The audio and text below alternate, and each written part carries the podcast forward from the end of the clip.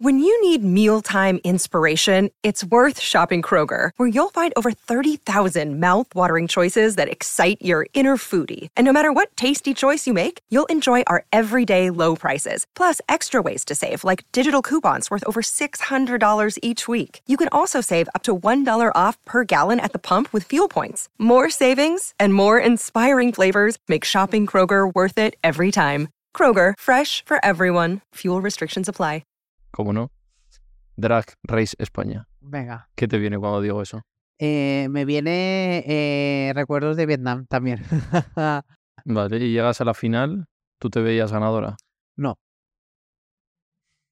¿Hay un grupo de WhatsApp de Drag Race España 1? hay grupo de WhatsApp de Drag Race España 1 en el cual yo no estoy.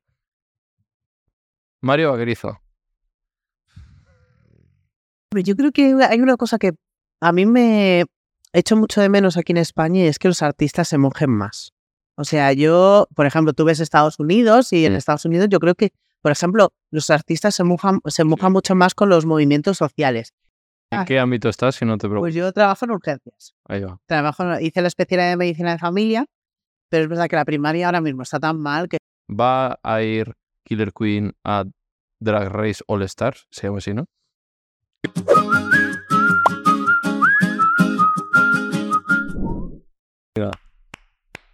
Nuevo episodio de Animales Humanos. Buah, el otro día de, de fiesta, esto siempre digo nombres que me van diciendo de fiesta o por ahí. Los, los medios me ponen animales fantásticos que me pusieron. El otro día de fiesta en el orgullo me dijo, tú eres el de animales hambrientos. Hombre, yo siempre estoy hambrienta, ¿eh? así que Hay un animal hambriento. hay un animal aprieto dentro de mí. Vale, animales humanos, eh, tenemos el placer de tener eh, eh, primero médico también, ¿no? Aparte También- de drag, sí. es médico, eh, drag, finalista de la primera edición de Drag Race España. Y la gente me la ha recomendado mucho, me dicen que tiene muy buena conversación, que es muy interesante, así que ingredientes suficientes para venir. ¿Te imaginas que ahora te defraudes? No sé de qué hablar. wow. Así que es un placer, Killer Queen. Gracias, gracias, gracias. Ya lo lleva ahí en el collar puesto. Claro, es para que no se te olvide, por eso son mensajes subliminales. Luego me voy a ir cambiando sobre los temas que vamos a ir hablando y con palabras clave. ¿Qué tal estás? Pues estoy muy contenta de estar aquí contigo, porque además te, te sigo bastante desde que te descubrí por Arancha. Y nada, pues digo, "Ay, ¿Viste esa entrevista tú? sí, Sí, ¿te gustó? hombre, claro. Sí, A mí me gusta mucho todo lo que hace Arancha. sí. Si es que la vine a hacer, así No, que sí, imagínate, es un mm. poco como una hija desperdigada, muy desperdigada. Y luego lo que el trabajo que hacemos aquí te mola, o sea, yo qué sé. Hombre, yo creo que Sí. sacáis cosas muy interesantes. Y luego me gusta mucho que veáis un espacio, siempre digo, yo no soy del colectivo, y que veáis un sitio guay y la gente en orgullo me para, mucha gente del colectivo, y, y joder, eso para mí me enorgullece también. Yo creo que una cosa además que te voy a decir y que te voy a dar las gracias aquí delante de todo el mundo, y es que una cosa que casi nunca hace que nadie, e incluso dentro del colectivo, que es antes de empezar la entrevista preguntar por los pronombres. Así que aplauso por tu deconstrucción. Muy bien. Amigos heteros, ser como Levi. Entonces tenemos nuestras cosillas, seguro, pero bueno, yo lo intento, lo intento y voy aprendiendo.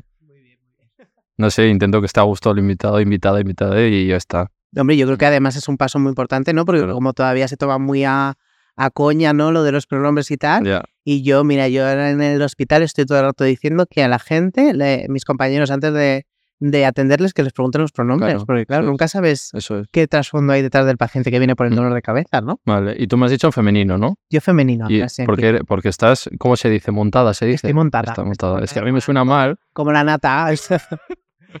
que tú ten en cuenta que todo esto es un montamiento. Claro, claro. O sea, tú ten en cuenta que todos estos kilos de Titan Lux que llevo encima para el Madre maquillaje y todo es un montamiento. ¿Y cuánto tiempo te lleva? Pues generalmente entre dos horas, dos horas y media para hacerlo todo bien, que quede bien. Hoy, hoy me lo he tomado con mucha calma, cosa que agradezco mucho. Así que, Madre mía, y luego, y luego quitarte eso también te lleva mucho tiempo. no, luego quitármelo, yo hago el método, como digo yo, perro debajo del agua. Entonces yo meto la cara debajo del agua, lo ¿Sí? pongo lleno de, la- le lleno de jabón y hago. Y ya está. Dejo el baño, que madre mía, parece que está Killer Wing por todos lados, como las caras de Belmez, pero. Mm. Vale, ¿y ahora en qué momento? Porque tú curras de médico. Sí, hija, el drag no te da para vivir, no paga, no paga las facturas. O sea, pero si pudieras vivir solo del drag, tú vivirías solo del drag. Eh, Yo creo que las dos cosas me dan parte de mí, es decir, que quizá lo haría por momentos, porque es verdad que las dos cosas acaban saturando, entonces como ir alternando. ir alternando. Vale. Pues vamos a ir un poco, bueno, antes de ir al origen y todo esto, vamos con la promoción. Con la promoción de mi plátano melón. Es un artilugio mágico que eh, mediante vibraciones hace que tengas una experiencia extrasensorial. Claro, así también. Eso es. Bien, ya, me lo ha hecho, me lo ha hecho Killer. Vamos a abrirlo. Es como, es como una Alexa, ¿no? Es Sí. como una cosa así, ¿no? Es el Hugo, que, bueno, para. es- Está bien dicho para órganos masculinos, Para genitales. para genitales masculinos, ¿no? Vale. Para genitales masculinos, eh, tiene dos aperturas. ¡Wow! No está de tamaño. Bueno, claro, supongo que se, se adaptará. ¿no? se adaptará, ¿no? A ver. Está un poco duro. ¿eh? Sí, ¿no? O sea, Igual no entra. Hay que poner lubricante. Hay- ¿eh? hay que poner- poner lubricante. Pues esto es por las dos partes. eh, tiene 10 vibraciones. 10, 10, 10, ve- 10 velocidades. Tiene 10 velocidades. Y estimula el glande, para que sepáis. Y bueno, Plátano Melón, para quien no conozcáis, marca número uno por excelencia de bienestar íntimo. Todo el mundo conoce los juguetes de Plátano Melón. Y recordaros, todo de descuento en la página web de Plátano Melón. Ahí os queda echar un vistazo a la web. Así que lo dejamos por aquí el, el Alexa. Y sobre todo que disfruten mucho de la sexualidad que falta nos hace. Claro, eso te iba a decir, que tú hablas mucho de que hay que normalizar. eh, Te he visto en alguna entrevista de decir, a ver, que esto se dice así y ya está, ¿no? O sea, que tampoco. O sea, yo creo que hay muchos tabús todavía que seguimos arrastrando de esa sociedad, eh, bueno, y que además nos quieren poner otra vez, ¿no? De esa sociedad tan arraigada en la cristiandad, ¿no? De que el, el- el sexo es un acto impuro y el, sax- y el sexo como, como seres humanos es parte de nosotros, es parte de nuestra identidad. Y va mucho igual con la iglesia, ¿no? Como yo sé, Claro, también todo. claro, porque parece que es todo pecado. Sí. Y, y- y pecado es no disfrutar de nuestros cuerpos. Claro. Eso es un pecado. Es decir, un día nos vamos a morir y que no hemos disfrutado de nuestro cuerpo porque, ah, es un pecado. Ay, cariño, se nos van a comer los gusanos. Claro, y, eh, y dirán, claro, vos, vos sois del colectivo, sois más, habláis más de estas cosas, más abiertos, no sé qué. Tienes esa que siempre os dicen. O sea, sí, efectivamente, yo creo que eso es una realidad y que creo que dentro del colectivo estamos mucho más abiertos a la Con mi sexualidad. amigo gay, una- un abrazo marino desde aquí, que con él aprendo muchísimo. Y es verdad que ah, eh, me sorprende, pero lo dice con más naturalidad. ¿no? Eh, yo ya vengo de una generación en la que todo esto ya, aunque seamos jóvenes, nos pilla de nuevas. Entonces, venimos con mucho estigma detrás. Entonces esto consiste, yo siempre digo, que nos hemos plantado con un muro muy grande dentro de prejuicios de tal y nosotros vamos con un pico ahí haciendo pip, pip, pip, pip, poquito a poco para romperlo. Vale, y cómo, ya hilando con esto, ¿cómo ves que cómo evoluciona y sobre todo el orgullo que ha sido ahora recientemente? ¿Cómo ves tú el orgullo a día de hoy? Pues mira, yo tengo, yo siempre tengo una cosa agridulce con el orgullo. Ujú. ¿Por qué? Porque al final el orgullo en Madrid está hiper mega capitalizado. Entonces, yo veo que en cierto modo ha perdido su esencia, que es la reivindicación. O sea, el primer orgullo fue una revuelta y más con los tiempos que hay ahora que tenemos que volver a coger esa raíz. Y una cosa que me ha gustado mucho es que hay eh, un orgullo crítico, que es eh, un orgullo en el que pues se quita todo lo comercial, ¿no? Y entonces se queda en la reivindicación y que empezó siendo un- una pequeña marcha y ahora cada vez más gente va al orgullo crítico. Yo que llevo ya yendo varios años, veo mucha más gente y este año éramos un montón. Sí. Y además un montón teniendo en cuenta que el orgullo oficial había hecho una contraprogramación muy, muy tocha. Estaba un montón de artistas muy tochos y, coño, que creo que hubo más gente en el orgullo crítico que la plaza de Pedro Cerolo. Y quieras que no, eso quiere decir muchas cosas. Claro. ¿Y pu- pues, crees que va, porque dicen que los números igual eran menores, que no sé qué, ¿tú crees que va menos el orgullo?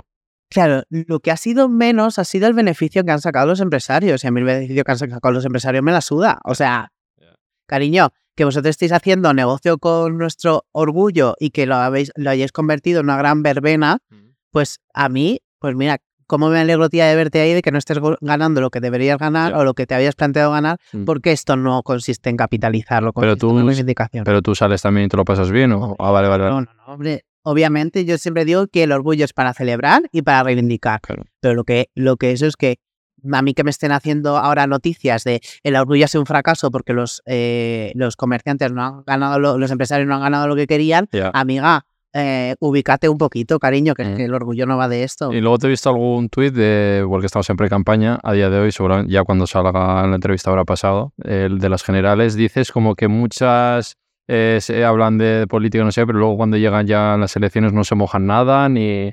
Hombre, yo creo que hay una cosa que a mí me echo mucho de menos aquí en España y es que los artistas se mojen más. O sea, yo, por ejemplo, tú ves Estados Unidos y en Mm. Estados Unidos yo creo que, por ejemplo, los artistas se mojan, se mojan mucho más con los movimientos sociales.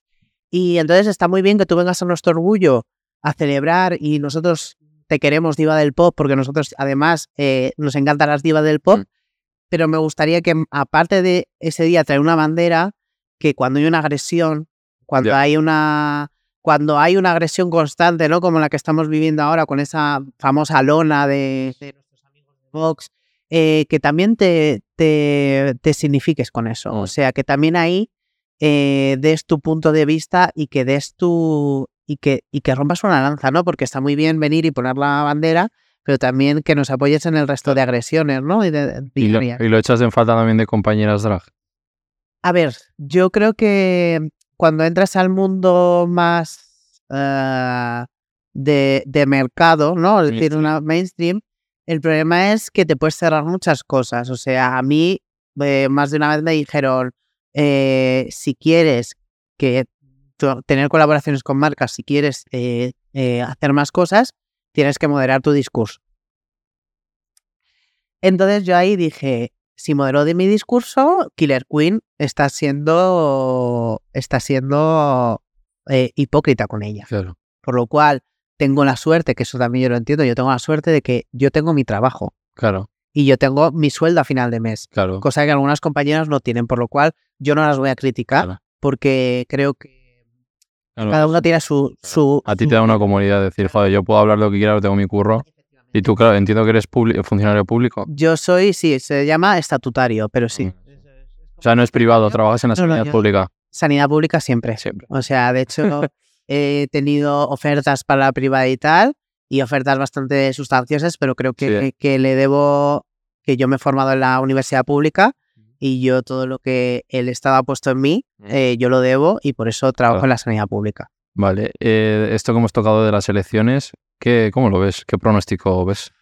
O sea, mira, yo solo espero que cuando esto haya salido eh, seamos felices y haya habido una gran coalición de izquierdas de nuevo, pero lo veo tan chungo, o sea, veo un futuro tan en blanco y negro estos próximos Fíjate que ahora están sacando de todo lo de la cultura, de que están todos los actores reivindicando que ya llevan que dos semanas eh, y ya están quitando obras de Claro, funciones, es que eso películas. Es que eso es muy fuerte. O sea, ¿cómo puede ser que en dos puñeteras semanas, o sea, ya estemos censurando cosas? No solo eso, hablemos de la cultura de la cancelación, que tanto en boca tienen. O sea, la cultura de la cancelación que es, oye, esto a lo mejor no está bien porque este humor que estás haciendo eh, es ofensivo contra un colectivo, a no, pues no vamos a poner una obra sobre un eh, profesor republicano fusilado. Y dos lesbianas. lesbiana.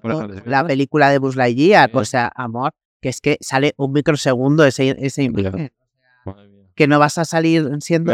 Claro, el problema es que el, eso, eso lo buscan, o sea, eso, el problema lo buscan ellos, lo, lo ven los ojos sucios. O sea, yo, mi abuela, que tiene 93 años, es verdad que mi abuela siempre ha sido muy avanzada para su Sí. época, ¿vale? Fue de las primeras que se puso bikini, eh, tal. Ella siempre ha dicho que ella ahora mismo saldría en todas las manifestaciones feministas, que no se necesita un hombre para ser feliz, todas esas cosas, ¿no? Pero es verdad que la tocó vivir otra, otra etapa. De hecho, Ujú.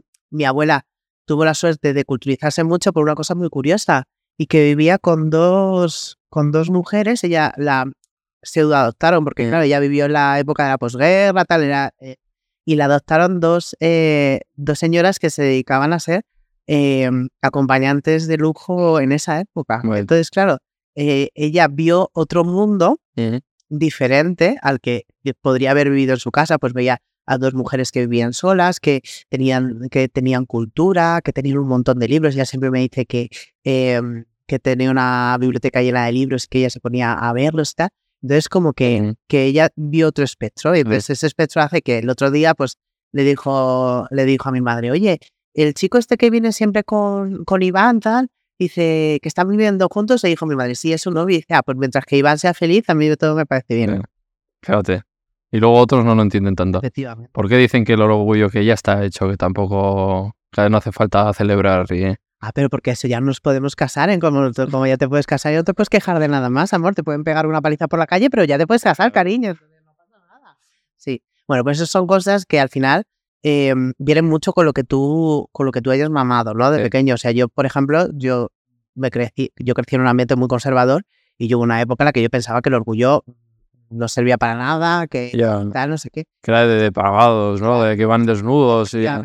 ¿Cómo puede ser que vayan desnudos con máscaras de pupi y esas cosas, ¿no?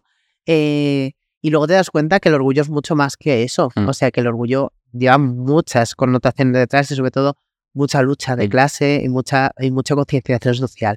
Total. Y sobre todo porque no está todo conseguido. O sea, yo a día de hoy vuelvo a tener miedo a ir con mi pareja de la mano por la calle. Sí. O sea, yo sigo haciéndolo con recelo porque me da miedo que nos peguen o, o que haya algún... Los insultos me dan un poco más lo mismo porque cariño soy travesti y tengo una lengua larga, entonces tengo, tengo ahí el gatillo rápido para tal. Y luego ir montada a casa también, o sea, ir de drag. Claro, o sea, creo que las drags les imponemos un poquito más, Sí, sí. Porque como no sabes lo que hay de abajo, ya. claro, pues ahí les impone un poco más. Pero sí que es verdad que yo en drag ya hubo un momento que ya siempre voy a- de puerta a puerta del sitio en, Sí, ¿no? en- en Uber, Cabify, lo que sea. Vale. Eh, pues vamos con tu historia. Vamos a- hacia atrás. Como dijo Paco Umbral, he venido a hablar de mi libro. Eh, tu infancia, ¿tú dónde eres lo primero? Yo de Madrid. Ah, tú eres, tú eres gata. Soy gata, gata. De- Gata y araña. ¿cómo, ¿Cómo recuerdas tu infancia?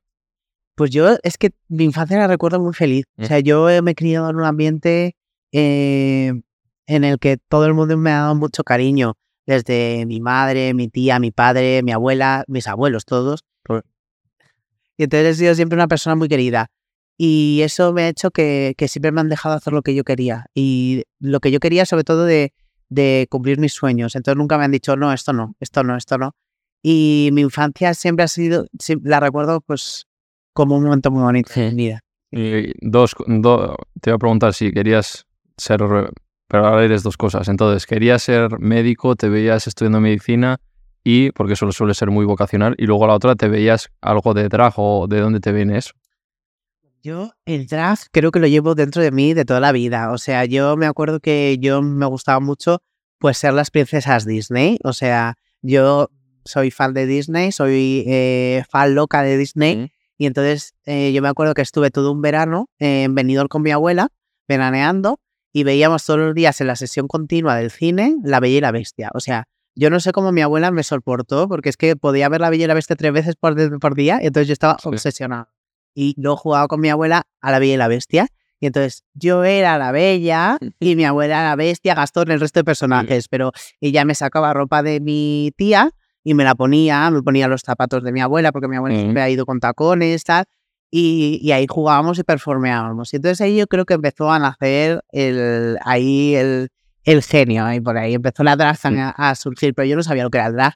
Hasta que un día vi eh, Priscila Reina del Desierto y vi esa película y dije, coño, esto es lo que quiero hacer yo. Pero sí que es verdad que luego, como que obviamente eso no está visto, bien visto. Ahora está un poco mejor visto Sí. socialmente, pero cuando Mm. yo era pequeño, Claro. no. Pero entonces como que lo metes en el cajón de cosas que nunca voy a hacer en la vida Ya. y creces y vas. Y yo lo primero que quería ser era granjero, o sea, yo de médico ni de, ni de coña. Yo tenía mi granja del Playmobil y yo quería esa granja de Playmobil hacerla realidad, o sea, ser granjero. Luego pasé por ingeniero de montes, ingeniero de montes. Tú imagínate, pero ¿por qué se me viene eso en la cabeza? Tú imagínate yo ahora patrullando el monte así. y, y luego ya que sé- quise ser biólogo genético. Y del biólogo genético dije, ¿y si hago medicina? O sea, además fue... Tienes que tener muy buena nota para hacer medicina, ¿eh? Sí, llevaba buenas Sí, notas, o sí. sea, has sido siempre buen estudiante. Yo era buen estudiante, además era de los que chivaban. O sea, era, era enrollado. Empollona, pero... Empollona, pero también. vale, vale. Entonces, Era, era guay. Y, y luego dije, ¿y si hago medicina? Pero además fue- me acuerdo que fue de un día para otro. Joder. Eh, Y entonces O sea, que no ha sido algo vocacional. No, además tampoco en mi familia ha habido gente que hubiera estudiado una carrera, entonces, bueno, Sí. mi tía sí que era farmacéutica y tal, Claro. pero no tenía más eh, cultura universitaria, entonces no era lo típico de mis padres son médicos, tengo que ser médico o tal. Y, y la verdad que, que mm, me arrepiento, no lo sé. Sí, ¿eh? A ver, eh, es una carrera muy sacrificada. Claro. O sea, es una carrera muy sacrificada y sobre todo luego, tal y, luego tal y como estamos, eh, con las condiciones laborales que tenemos, que no me puedo quejar para nada, porque Mm. eso es algo que tú siempre ves el- a los médicos quejándose del dinero. Y es verdad que ojalá, yo siempre digo, ojalá cobrase más y cobrase como cobran mis compañeros de otros países de Europa. Sí. Pero es que yo no puedo comparar mi sueldo con el sueldo medio. O sea, yo tengo mucha suerte, soy muy afortunado. Entonces, pero ojalá tuviera mejores condiciones laborales como todo el mundo Claro. quiere, ¿no? ¿Y qué te habría gustado estudiar otra cosa? O... Pues es que yo siempre le decía a mi madre, es que no sé si hacer medicina o arte dramático. Así que tú imagínate, era eh, totalmente dos, total. dos puntos diferentes. Que es tu vida ahora también. Claro, efectivamente. Entonces al final he conseguido, Eso es. eh, poquito a poco, que mi vida vayan entrando esas dos cosas. Esa que dejé en un cajón, que era alquiler, Mm. y, y mi vida profesional como médico. Vale, ¿y tu adolescencia qué tal la recuerdas? Wow, ahí sí que ya empezamos un poquito a, a- a empezar a ver sombras. Es decir, recuerdos de Vietnam, ahora mismo me están viniendo, ¿no? Es decir, estoy escuchando por aquí unas metralletas y, y se me pone todo en blanco y negro y solo veo una imagen así como, una luz. Caroline hacia la luz. Eh, no, pues, a ver, ahí pues obviamente yo tenía muchas cosas, ¿no? En contra de esa selva que es la selva del colegio, ¿no? Y tenía muchas cosas en contra. Primero, pues que era un niño eh, tremendamente sensible y amanejado. Con pluma. Efectivamente. Y, y otra que era que era muy gordo. Pues sí. Era tremendamente gordo. Yo llegó un momento que tenía obesidad mórbida. O sea, Sí, ¿eh? yo ahora, yo siempre lo digo, digo, era más fácil saltarme que rodearme. Es Mm. decir, yo ahora me lo tomo muy, muy a coña, ¿no? Siempre digo que cuando yo llegaba era como el tiranosaurio rex, que la- las ondas en el Sí. suelo y tal. Eh, pero a mí todo eso me, me causaba, o sea, el no tener ropa que ponerte, eh, el no tener eh, eso, yo iba a los vestuarios de, del, nosotros teníamos natación, ¿vale? Y yo iba a los vestuarios y me acuerdo como eh, muchas veces mis compañeros intentaban pillarme fotos con el móvil para poderla luego compartir en el, en el, en el patio, tal. Una vez me quitaron entre varios el, el albornoz para hacerme fotos desnudo. Entonces, son cosas que al final, pues, Se te queda, ¿eh? se te quedan y a día de hoy te puedo decir que no las he superado 100% y yo sigo teniendo algún tipo de complejo. Es decir, Fíjate el daño que se hace que te deja de por vida. ¿eh? claro, al final tú ten en cuenta, yo siempre lo digo que, que tampoco es culpa de ellos, porque al final en el colegio quieres sobrevivir Ya. y muchas veces sobrevivir quiere decir meterte en la manada del más fuerte e ir si a no, por no. más débil, efectivamente. Entonces yo no le quiero eh, echar la culpa a ellos, pero sí que sí que ojalá eh, hubiera unas medidas o bien desde eh, ministerio o de donde tenga que venir para que todos los niños pudieran tener una adolescencia segura y que no se creasen traumas, porque al final todo esto lo puedes acabar superando, pero siempre queda algo ahí. O sea, yo a día de hoy todavía no me siento totalmente a gusto en la playa quitándome la camiseta. Sí. Y, y adelgacé mucho y ahora, aunque todavía tengo mis chichas, estoy, Estás fuerte ahora, ¿eh? estoy Estás en forma. Ajá. Cariño, pasa que voy muy apretada. es el truco de la drag, ir muy apretada, pero en forma no estoy. En forma depende, la Sí, circular sí, o sea, la forma circular la domino fenomenalmente. Y me gusta, o sea, yo me, me veo en el espejo te- eh, y digo, pues estás guapo. Mm. Pero es verdad que hay momentos en los que más compartir con la sociedad, es decir, momentos más en los que tienes que mostrarte socialmente, que, toda, que aunque lo hago, Mm. todavía sigue habiendo algo dentro de mí que es ese niño, ese adolescente, ¿no? Que dice, Claro. Claro, y luego a la hora de empezar a relacionarte con chicos o... No sé, ¿eres bi o...? no, yo soy gay. Vale. Sí, o sea, tampoco me cierro nunca la puerta, o sea, Sí. yo siempre he dicho que, que, que no te puedes cerrar la puerta a nada porque, pues yo no, vamos, o sea, es que yo creo que al final eh, las personas eh, son algo más allá de los Sí. genitales. Entonces, Igual se te da un día y claro, está. entonces, eh, Un trío también. Claro, o sea, a mí me gustan mucho los tríos. Mm. A mí me parece que es una cosa muy interesante, muy divertida. Al final, eh, sí que como decías tú, cuando, cuando empiezas a relacionarte, pues tienes todos esos issues. O, por ejemplo, una vuelta que era conmigo porque no, no le he gustado pues, Mm. físicamente. O yo siempre tenía la obsesión de que a mí cuando... que a mí me miraban mucho las piernas, porque tengo piernas gordas. Mm. Entonces, que me miraban las piernas. Entonces, me ha mirado las piernas y no le ha gustado nada o tal. Y, y poco a poco te vas, pues eso, ahora tengo la suerte de que, mira, me ha costado mucho encontrarlo, pero a mis 34 años he encontrado una persona maravillosa con la que Sí. estoy totalmente enamorado y, y, y entonces pues al final llega, llega esa persona. ¿Cuánto tiempo llevas con él? Eh, pues eh, llevamos un año y medio. Ah, Que eso en, en gays es mucho más. Eso es como... Es de los gatos, sí. ¿no? Efectivamente. Entonces, vamos, eso ya lleva para casarnos. Ya vivís juntos y todo. Sí, sí, Sí, sí. vivimos juntos y, nos- nuestros padres se conocen, bueno, nuestros padres nos conocen, nos conocen los amigos, tal. Así que, pues, aparte también muy bien. O sea, que, que todo llega, todo llega con el tiempo. Todo lo que tú te propongas te llega, porque Mm. también es totalmente lícito no querer tener pareja. está bien. Sí. Vale, eh, ¿y esos entonces eran los peores momentos que tú recuerdas de la adolescencia o así? ¿O fuera también no has tenido? O sea, yo creo que tengo dos recuerdos muy negativos de mi vida. Uno es ese momento oscuro de la adolescencia, ¿no? De ese, ese momento en el que sufrí pues ese bullying en el colegio, ¿no? De hecho, yo no quería ir al colegio. Siempre me acuerdo una vez que estuve una semana fingiendo que tenía tos para no poder para no ir al colegio. En plan, yo salía por la puerta y me ponía malísimo y decía a mi madre, pues quédate en casa. eh, porque no quería tener que vivir esas situaciones. Entonces era tal. Pero sí que es verdad que luego eh, el momento, yo creo que culmen de mi vida fue eh, yo, yo antes era catequista, ¿vale? Así como te quedas, te quedas muerta, ¿no?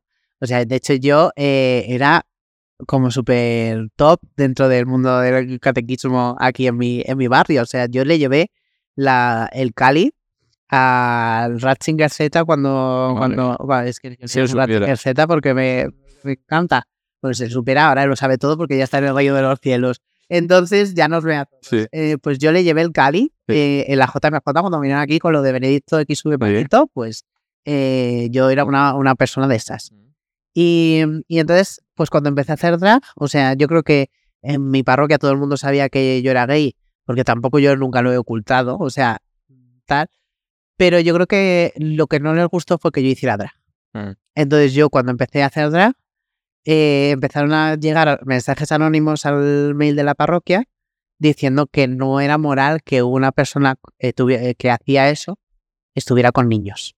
¿no? Es decir, que todo lo que se, lo que se reproduce ahora, ¿no? De que los niños... No voy a decir lo que se me ha pasado por la cabeza. Sí, que es mucho De ni- peor. niños e iglesia. Efectivamente, que es mucho peor que los dejan con curas que de bueno, no pasa nada.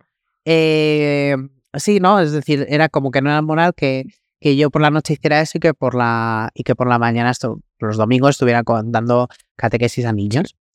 Entonces, en vez de afrontarlo o que alguien me preguntase, oye, ¿por qué haces esto? O sea, y yo explicarles, pues empezó a generar un mal rollo eh, en el que a mí me estaban haciendo sentir excluido. Que si se te ha ido la luz, que si ya no tienes luz, que no sé qué, no sé Ya, cuánto, y que fuera yo una bombilla, cariño, ¿sabes? Ni que fuera yo un Duralex o una, un este. Y entonces, eh, pues eh, hubo un momento que yo siempre he dicho que a mí no me echaron, pero que me pusieron las maletas en la puerta. Y entonces, claro, pues tú ten en cuenta que yo he llevado toda la vida. Entonces era como uno de los pilares de tu vida que se te derrumba, que se te rompe. Y dices, wow, ¿y ahora qué hago? ¿De dó- ¿Por dónde empiezo? ¿no? Se te ha derrumbado la fe, que supuestamente es con lo que tú construyes tu vida, sobre lo que construyes tu vida. eh, eh, tu segunda casa, que era la parroquia, ya no te acepta. ¿Y qué haces? ¿No? Además, me pilló una época muy mala, que era cuando mi madre estaba pasando por un cáncer, eh, mi, eh, había repetido dos veces el MIR, o sea, como que todo se eh, tamaleaba. Y gracias a esto que ves delante, a estos kilos de Titan Lux y estas pelucas sintéticas, pues conseguí resurgir. Te hizo- Ah. Mm. ¿Y cuál es el primer momento que tú dices, voy a empezar a hacer drag? Pues en realidad el momento en que empecé a hacer drag, o sea, yo tonteaba, ¿no? O sea, yo hacía fie- en la fiesta de disfraces, pues siempre me dragueaba, o sea, nunca cogía un personaje masculino. Eh, que ahora las veo y digo, menudo horror, ¿cómo podía hacer yo eso? Que eso era un terrorismo contra el drag, lo que yo hacía en ese momento. Pero sí que es verdad que, mm, que tuve que ser una mi directora de teatro, ¿vale? Que yo estaba en un grupo de teatro que además también formamos grupos diferentes jóvenes de diferentes parroquias de mi barrio eh, que empezamos a hacer el musical de We Will Rock You de Queen y había una mala malísima que era de Killer Queen. Y entonces me dijo, ¿por qué no haces tú ese personaje? Y entonces pues empecé a conectar, a conectar, a conectar y conecté con el drag que tenía ahí en- eh, guardado en ese armario. Lo saqué del armario y empecé a hacer, me presenté a un concurso en Chueca que ¿De se llama... Eh, no, ¿O no después de, después de hacer el... hecho- Claro, había hecho en el escenario. O sea, yo ¿Cuántas veces habías estado? Pues tres o cuatro veces. Sí. Habíamos hecho tres o cuatro Y veces. esas primeras veces que te subes, ¿cómo lo recuerdas? Maravilloso. Sí, O o sea, es no que- te costó... Es que fue tan natural. Sí, ¿eh? O sea, es que fue tan natural, lo tenía ya tan interiorizado que estaba tan- con tantas ganas de salir que, que salió y sin problema. Mm. O sea, de hecho la gente eh, aplaudí y todo. eh, la primera vez, el primer estreno fue delante de todos los vicarios y arzobispos y no sé qué mierdas de todos los títulos eclesiásticos de, del barrio y parte de Madrid. O sea, tú imagínate. Y, o sea, por la puerta grande. Madre mía. Y, y la verdad que yo creo que ahí fue como el empujón que necesitaba. Luego descubrí una cosa que se llamaba RuPaul Drag Race, que, que dije, hola, ¿esto qué es? Entonces me empecé a verlo. No salí de mi casa en una semana porque estaba todo el rato viendo capítulo, capítulo, capítulo, capítulo, como cuando te enganchas a una Ujú. serie que solo sales del baño al baño para ir a comer, pues igual. Y dije, vale, pues tengo que cambiar, tengo que aprender a hacerme mejor el maquillaje, no sé qué, no sé cuántos. Como que cam- cambié un poco la figura de Killer Queen porque la figura previa era como un poco eh, como si fuera una malísima, como Rita Barberá, o sea, me recordaba un poco a Rita Barberá como un poco más de, con un poco más de purpurina. Y, y entonces ya lo cambié, lo hice un poco más, más guay y me presenté a un concurso de chueca. Vale, para la gente, por si todavía hay alguien que no ha visto la entrevista de Lancha, por ejemplo, que le hicimos aquí, o ¿qué es, qué es el drag o el mundo drag, para que la gente se haga una idea? Para mí el mundo del drag es eh, la expresión artística de tu yo más interno. Así te lo digo. O sea, es sacar el lado artístico de, de tus adentros. O sea, en vez de eh, coger y decir, pues voy a ser impresionista, pues voy a aprender cubismo, pues no sé qué, pues aprendes a escucharte y a, y a crear un personaje eh, de lo que tú tienes dentro. Claro. ¿Y cuánto hay de killer en, en ti? o- Pues yo creo que mucho. O sea, yo creo que al principio siempre he dicho que son como dos personajes completamente separados, pero al final se complementan y hay, hay cosas, o sea, hay cosas. Hay cosas que solo hace killer que no hace.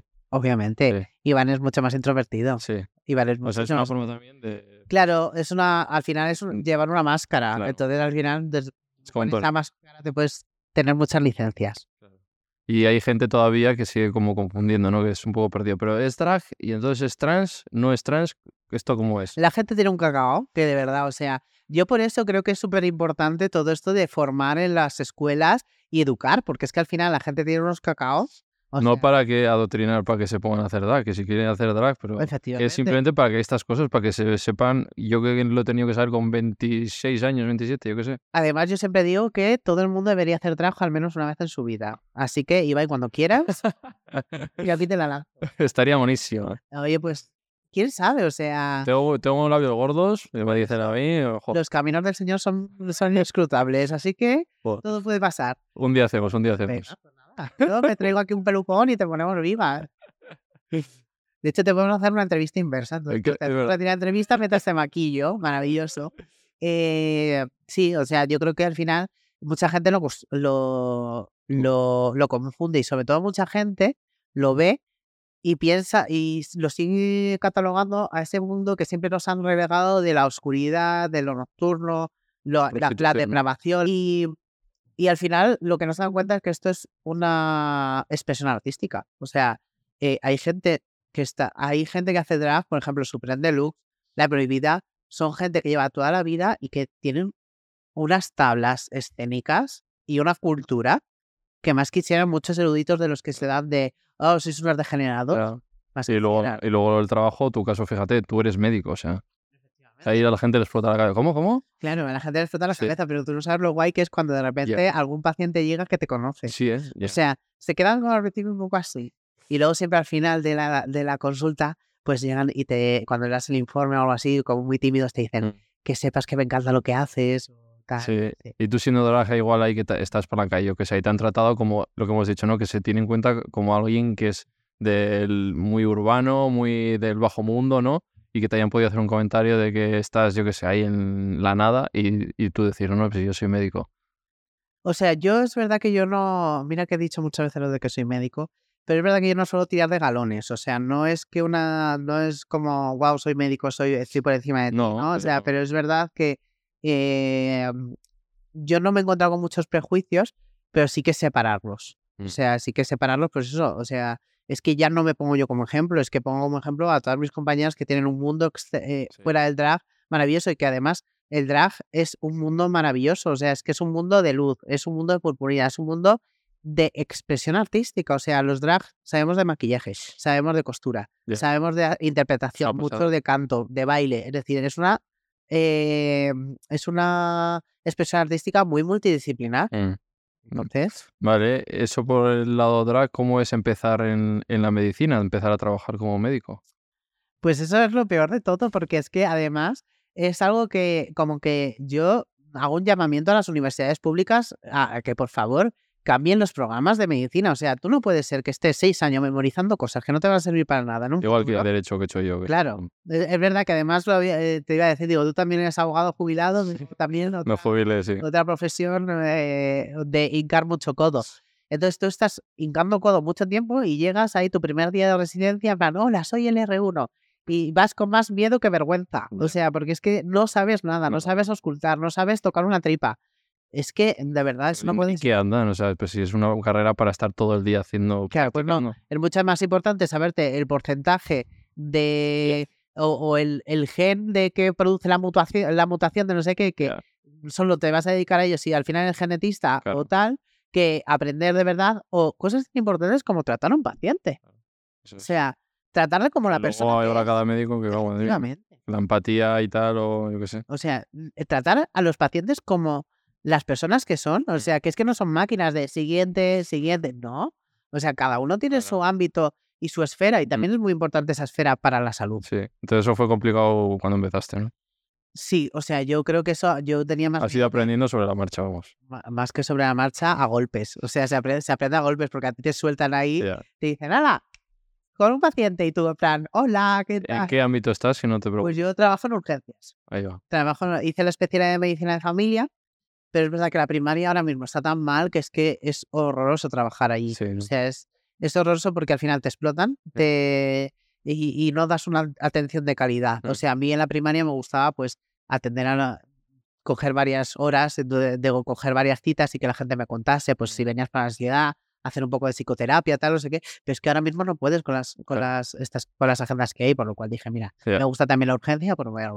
Joder, urgencia tiene que ser duro, ¿eh? Sí, sobre todo porque haces mucha, mucha noche. Mm. Y tiras Sí, mucha noche. Pero lo que tienes que ver, o sea, en urgencias llega la gente que está en peor situación. Sí, o sea, lo que pasa es que es verdad que, que llega la gente malita, o sea, no es lo típico de eh, como la serie de urgencias que te llega alguien, o sea, que te llegue alguien abierto en canal es algo anecdótico. Pero de un accidente de una moto Claro, que te llega a la cabeza, sí, ¿no? Sí, a ver, el tema es que por suerte la gente se pone casco y la gente y no suelen ser tan, Ya. tan estrepitosas en las cosas, o sea, que al final todo lo que sabemos de anatomía de Grey, de tal y eso, pues es ficticio. ¿no? Hospital Central. O sea, al final lo que te viene, pues es gente que obviamente hay mucha gente que está mala y es Sí. cosas, pero anécdotas Vale. solemos tener poquitas. O Sí. sea, al final también es un poco rutina. O sea, de, de estas sexuales tendréis mogollón. que Me han contado alguna médico o enfermera de que, que han probado a meterse cosas y no sé qué, y de repente. Ah, bueno, sí, eso, los, los objetos extraños por el cuerpo. O sea, mira, ahora que estamos con la publicidad de plátano melón, por favor, hay gente que se dedica a construir cosas para que las podamos usar y disfrutar del sexo. Claro, tenéis a plátano melón. ¿Qué andáis metiendo cosas que no sabéis? Efectivamente, cariño. La vela no está para metérsela por el, porque el problema es que no tiene tope. Entonces, eso a lo mejor se te mete para adentro y luego te lo tienen que sacar abriéndote en canal, cariño. Entonces, claro, úsate un. Te han pasado estas muchas. Eh, a ver, yo lo he visto, Sí, de- hacer la radiografía y ver la, el- la cosa dentro, Sí. o sea, la- el objeto, el objeto random dentro. Sí que ha pasado. Sí, sí, sí. ¿Qué? A ver, una vez me pasó una cosa muy graciosa y es que yo había quedado con un chico un día, entonces una cita. Y, y como al día siguiente tenía guardia, yo siempre he respetado mucho los descansos. O sea, si al día siguiente tengo que trabajar 24 horas, yo tengo que dormir. O sea, es así. Entonces el chico como que estaba muy insistente que fuera a su casa a, a, a dormir. Y dije, no, no, que tengo que irme a mi casa, no tengo que irme a mi casa, no tengo que irme a mi casa. Me fui a mi casa, porque yo soy muy cabezota. Y entonces eh, llegué a mi casa y al día siguiente estábamos en esto y llamé a un paciente que venía por eh, supuración por el pene.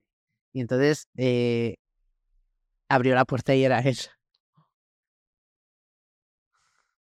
Y fue una situación súper incómoda y, um, y, y por eso, bueno, y además, mira, voy a aprovechar a decir al público que seáis heterosexuales, seáis homosexuales, seáis bisexuales, que por favor os testéis. Que os pruebas, hagáis pruebas, al menos una vez al año, ¿vale? Que, o sea, yo cuando pasaba la consulta de atención primaria, la gente me le decía a un chico joven heterosexual, ¿pero tú te has hecho alguna vez unas serologías? ¿Qué?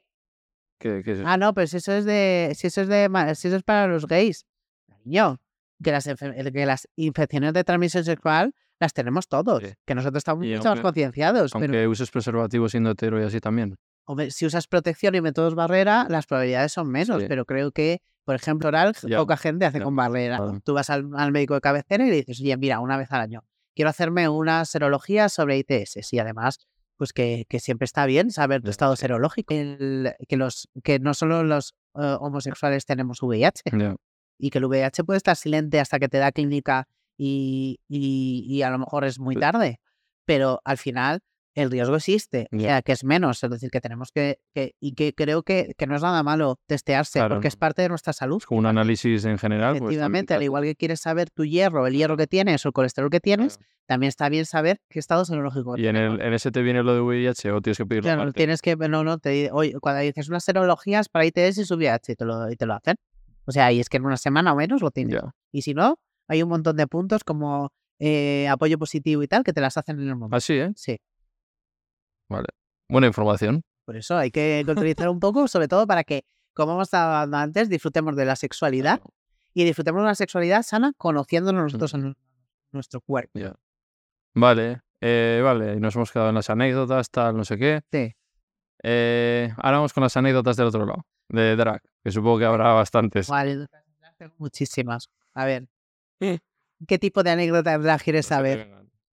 Pues mira, la primera de todas así graciosa que tuve fue eh, yo antes de que mis padres supieran que, que hacía drag, yo lo tenía todo eh, guardado en el maletero de mi coche, ¿vale? Entonces yo eh, era como la cabina de Superman, pero mi coche.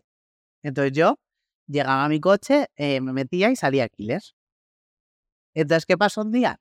Pues que yo se me fundió una, una luz del coche y me paró la policía. Ujú. Y entonces eh, la policía me dijo, bueno, vamos a hacer un registro, tal, no sé qué. Entonces, pues nada, pues vamos a ello. Entonces abrí el maletero y empezó a caer tacones, trajes de purpurina, tal, y fue como, sí, agente, tengo he secuestrado a una mujer. Y de allí, de actuando, Actuando, actuando, eh, actuando. según en qué sitio hay gente muy pesada o... Sí, o sea, yo eso acabo llevándolo, ac- acabo sabiendo manejarlos, porque además se piensan que somos un juguete. Y entonces te tiran de la peluca, te ponen la mano en la cara. Y digo, cariño, si me pones la mano en la cara, te vas a llevar mi cara contigo. O sea, si es que estos son las caras de Benz del 2.0, en plan tal. O la sábana santa, pues igual, cuando esto. Y, y sí que es verdad que, que a mí una cosa muy graciosa que me pasa es que eh, yo tengo, además, un meme que se me hizo muy famoso, que es yo tirando una corona. O sea, que yo hacía un reveal que era cogiendo una, tenía una corona, y entonces a la vez que me quitaba la corona, me quitaba una peluca y el vestido. Y entonces salía otra, otra, otra peluca, otro tal. ¿Y qué pasó? Que había un chico justo debajo grabando y entonces le hizo toda la corona, ¡pum! va contra el móvil. Y entonces como que se quedó eh, la anécdota de que Killer lanza coronas al público y que, y que, y que mata al público con coronas. Entonces, eh, ahora sí que suelo hacer el gesto muchas veces en, la- en los shows de coger y tirar, Ah, y tirar coronas a la gente. Ahora eh, no hemos hablado, ¿tienes algo para promocionar? ¿Estás haciendo shows o...? Eh, no, yo la verdad que no tengo grandes ambiciones en la, en la vida, más Sí. que pues seguir haciendo mis pequeños shows Sí. y tal. Y, y no tengo un proyecto así grande de decir voy a, voy a sacar un single o tal. No. Yo voy dejando que la vida se abra paso y que lo que vaya llegando, ¿Y dónde puede verte la gente en los shows? pues la gente puede verme donde me contraten, porque no tengo un este fijo, o sea, no, no tengo un lugar fijo donde estar. Hace mucho que no estoy en Madrid, así que si alguien quiere contratarme en Madrid, yo encantadísima. Pero mira, ahora me voy a ir a, a un orgullo en Palma de Mallorca. eh, luego voy a estar en agosto en Coruña. Eh, también estoy haciendo Castellón, o sea que poco a poco voy, voy haciendo cosas. ¿Y en el orgullo aquí has estado en Madrid eh, haciendo algo? En orgullo he estado en carroza. Eso, En carroza y luego de fiesta. Porque ¿En cuál has estado? En la de, de Social Hub. sí. Ah, vale, sí, Sí. del hotel este, ¿no? He estado yo alguna sí, vez, sí. Pues ahí he estado, que estuve, estaba eh, una persona queer que es maravillosa, que es de Queer Indigo. Estuve con Envy Perú, que es la ganadora de Drag Race Holanda, con Sagitaria, que es la otra finalista conmigo de Drag Race España Vale. Season 1. Y co- también estaba Paco León tal, y Paloma Spain en la... Míralos. Vale, vale. Vamos con tres bloques, tres nombres que digo a todo el mundo. El primero, el primer bloque tenía que ser, como no, Drag Race España. Venga. ¿Qué te viene cuando digo eso? Eh, me viene eh, recuerdos de Vietnam también. Eh, fue, una, fue un momento muy bonito porque fue cumplir un sueño. O sea, yo como gran fan de Drag Race, eh, fue un momento muy bonito. Además, conseguir llegar a la final pues fue un, un hito para mí. Eh, lo recuerdo con cariño, pero también lo recuerdo como uno de los momentos de mayor ansiedad de mi vida. O sea, fue muy duro eh, y fue muy duro luego exponerte al público y tengo la suerte de que, de que me he llevado mucho cariño a ese programa. Y si puedo decir algo muy bueno es todo el cariño de la gente que luego me viene a ver o me Mm. escribe tal. O sea, eso es lo más Efectivamente. bonito, Claro, para la gente que no sepa cómo funciona el programa, lo que ha dicho antes es que hacen sus propios vestidos, eh, todos se maquillan, cosen, actúan, o sea, es una pasada. Sí, es como un Grand Prix, pero en vez de Sí. vaquillas tenemos a los Javis. ¿Y cómo, cómo gestionaste todo eso? Hacer todo, todo tú sola. A ver, es verdad que todo, todo no lo haces, Mm. porque hay muchas cosas que ya le vas a preparar de casa, pero sí que para mí fue eh, un poco estresante y me hubiera gustado haber llevado mejores eh, propuestas, pero es verdad que yo, eh, cuando me dijeron que estabas dentro, yo ya tenía todos mis horarios puestos y yo en ese momento estaba trabajando en dos hospitales diferentes. O sea, tú imagínate, preparar esto, prepararlos y luego seguir trabajando. Entonces, pues, tuve que delegar. Yo todo lo delegué y Mm. dije tal. Entonces, me faltó un poco hacer mío las propuestas que Sí. llevé. Que Es que eso luego te pesó a la hora de... Sí, o sea, a mí me hubiera gustado llevar cosas más elaboradas. Mm. Entonces, yo creo que eso fue un poco como que me faltó llevar un poco más de alta costura o tal, o algo más Mm. moda, y que si hubiera tenido tiempo lo habría hecho. ¿Eso se te ha criticado a ti? Sí, Sí. sí, sí, O sea, las yo, críticas eran esas. o sea, yo de verdad, a mí una de las cosas que más tuve que hacer es reencontrarme con mi drag después de Drag Race. Sí. Porque yo me di cuenta que en mi temporada se estaba buscando un drag eh, mu- que no iba tanto conmigo, que era un drag más, eh, más moda, más femenino, más tal. Y eh, de hecho yo, uno de mis looks que más me gustaban, que era el de arte español, que era un homenaje a Dalí, y llevaba, era como una composición de sus obras, yo llegué y era, claro, ahí no se veía una drag ni se veía, se veía pues arte, ¿no? O Mm. sea, bueno, o, ta- o- o se intentaba que se viera arte. Pues yo salí y vi caras de parte del jurado que en ese momento dije, hoy me voy a casa. O sea, con el look que más me gusta me voy a casa. Y entonces yo el día que me puse a verlo, el día que lo emitían, yo estaba eh, que no quería ver el pi- episodio porque decía, me van a criticar muchísimo, porque me criticaron muchísimo ese día. O sea, yo de ese, de esa, de ese, de ese día que del, del juicio que me hicieron de, de, de las valoraciones, yo salí llorando, Mm. ¿vale? Eh, y cuando de repente vi que todo el público le encantaba el look, o sea, dije, wow, respiré profundamente y dije, wow, les ha gustado, o sea, le ha gustado la crítica, ha gustado tal. Y dije, vale, pues entonces este sigue siendo mi drag. Pero cuando la semana siguiente, que era la temática de Rosalía, Mm. de repente yo voy casi sin maquillaje, eh, que yo me veía al espejo y decía, pero tú quién eres? Digo yo, a ti no te reconozco. Y estás guap, las valoraciones fueron, estás guapísima, tal, no sé qué. Yo me di cuenta que si quería llegar a la final, tenía que tirar por ese lado del drag que no me gustaba tanto para poder llegar. Entonces yo cambié los looks que llevaba para hacer un drag eh, más, eh, más femenino, Mm. entre comillas. Y, y entonces ahí perdí muy poco, mucho mi esencia. Y no fue hasta que salí del programa y me puse a volver a crear mi look y tal y eso que no volví a reencontrar. Claro, Claro, dices las, es que la del público es durete, de la Race. Sí, el ¿eh? público de Drag Race es duro. O Oye, sea, es un, es un público... Arancha ya cotillándoles un poco y a ti también, y eh, o sea, son duros. O sea, Son duros, o sea, son duros y lo mejor que puedes hacer es simplemente ignorar. O sea, creo que es de lo mejor que se puede hacer, es ignorar y, sí, y me luego- sorprende porque sí, sois, sois una cosa minoritaria. Entonces, justo si el público que, que no os apoya a vosotros, cuando ellos también son de un esto minoritario y encima están ahí. También te digo que luego es la, men- la menor parte, o sea, lo que pasa es que impacta más lo negativo que lo positivo, o sea, hay más, más comentarios de cariño Sí, que comentarios siempre. malos. El problema es ese. Lo que pasa es que hay una tecla maravillosa, que es la de bloquear, que yo la recomiendo, que es maravillosa, haces blog y ya no te aparece esa persona más y es una maravilla. Para la salud mental viene fenomenal. Tú lo pasaste mal cuando saliste, o sea, cuando acabó y empezó todo, que había críticas y así. A ver, yo las críticas, eh, ya te digo, tengo muy fácil el, el bloqueo. Sí. O sea, entonces yo, o sea, tú ten en cuenta que llevo toda la vida soportando un bullying, tal, no sé qué. Pues a mí una persona que está en su casa comi- comiéndose un donuts no va a venir a, desde el sillón de su casa a criticarme. Efectivamente, es que me da lo mismo, cariño, estás tú en pijama en tu casa, pues me parece muy bien. Es decir, era un poco lo que decía Villano Antillano hace poco en una entrevista, ¿no?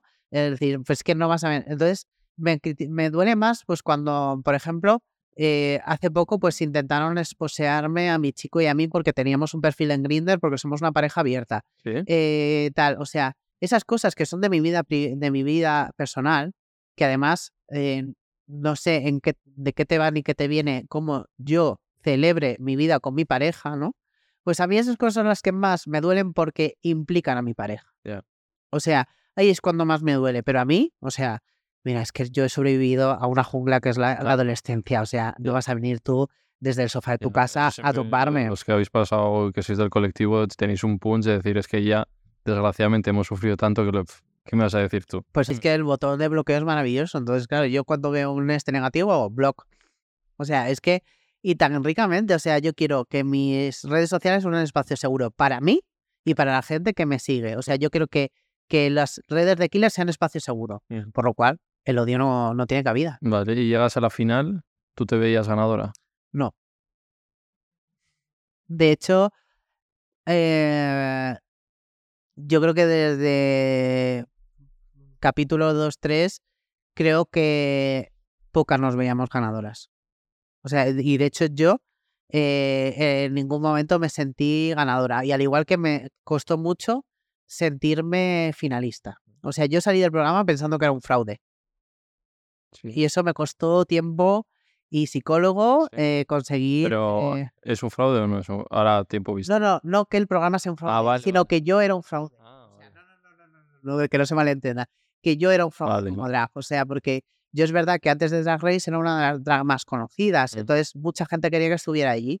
Por lo cual yo llevaba la presión de no eh, eh, Decepcionar. decepcionar. Y entonces yo llegó un momento que yo recibí críticas buenas, pero en realidad eh, costó mucho que empezasen a salir y, yo sentía como que yo no pertenecía, que yo no me merecía estar en esa final, que se lo merecía más otras personas. Y eso me costó mucho volver a, sentirme que no era un fraude. Eh, lo, lo conseguí gracias al Hotel de las Reinas, a reencontrarme con el público en los escenarios, que es lo donde me, me gusta. Y yo nunca me sentí ganadora. O sea, de hecho, eh, probablemente si hubiera habido un giro de acontecimientos, que no creo que los hubiera habido, pero yo hubiera recibido esa corona, probablemente eh, no la hubiera sentido mía, por lo cual probablemente hubiera abdicado, Ya. porque yo de- soy muy republicana. Ya ganó Carmen Farala, ¿no? Merecidísimo. Merecidísima. sí. Merecidísimo. O sea, yo Sí. creo que, que Carmen lo trabajó mucho, estuvo trabajando mucho por ganar eh, y que es muy buena imagen de cara a España tener a una, un nombre tan español como Carmen y un personaje tan español como ella representándonos a nivel internacional. Hay, hay un grupo de WhatsApp de Drag Race España 1. Hay grupo de WhatsApp de Drag Race España 1 en el cual yo no estoy. No sabía, ¿eh? Pero solo eres la única que no estás. No, creo que hay más gente que no está. ¿Pero porque te has ido tú o te han echado? No, yo me fui. Yo me fui. Hubo una pequeña discusión sobre un tema de transfobia que mm, había gente que estaba eh, justificando ¿no? que hubiera discursos transfobos en diferentes podcasts y yo dije que, que habiendo personas trans dentro de- del grupo y habiendo personas trans eh, que nos siguen y que somos referente, y no solo eso, sino eh, so- simplemente con la existencia de personas trans, la transfobia no tiene cabida, y menos en una, en una conversación, y sobre todo que personas del colectivo la pseudo justifiquemos. Por lo cual, en ese momento eh, me fui del grupo y dije, quien quiera saber de mí o quien necesite algo mío, ya sabéis que tenéis ahí mi WhatsApp, pero yo aquí no voy a seguir estando. Joder. Mira qué raro que justifiquen eso también, ¿eh? Sí, o sea, fue una, fue una justificación un poco más, pues por eso de lo que hablábamos antes, ¿no? De, de intentar eh, seguir con tu espacio y tal. O sea, era un poco justificar lo injustificable. Y, mm, y yo no iba a pasar por eso. O sea, yo no iba a pasar porque ya bastante tienen las personas trans con tener toda esa violencia que ejercen desde ellos fuera, eh, como para que nosotros estemos tonteando con, la, con personas TERF. La palabra, ¿eh? Que no les gusta. Wow. No les gusta. Fart. Que también son- es en inglés. Y que además suena pedo. Bueno, ya estoy viendo la de comentarios que van a poner por traerte a ti también. Porque cuando, o sea, cuando llevo a Arancha, cuando llevo a Samantha y hablamos de estos temas, porque se ve tu, tu misoginia. Es la las únicas veces que me llaman misógino es cuando traigo a alguien trans o defiendemos a la gente trans y hablamos del término TERF, me llaman misógino. Eh, yo creo que teniendo en cuenta que las mujeres trans son también mujeres, Mm.